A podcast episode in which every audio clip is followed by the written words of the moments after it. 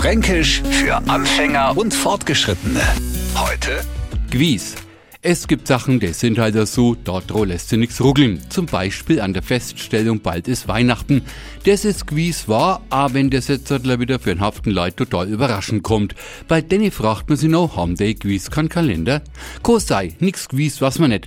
Ja, jetzt haben wir die Neufranken wieder echt den Kopf voll kaut mit einem einzigen Begriff. Gewiss, a an alle Urfranken, Manners, der kummer von selber drauf. Na, gewiss nicht, gell? Okay, helfen halt noch. Wissen wir Franken was gewiss? Dann mit aller Sicherheit oder halt da nicht. Fränkisch für Anfänger und Fortgeschrittene. Täglich neu auf Radio F und alle Folgen als Podcast auf radiof.de.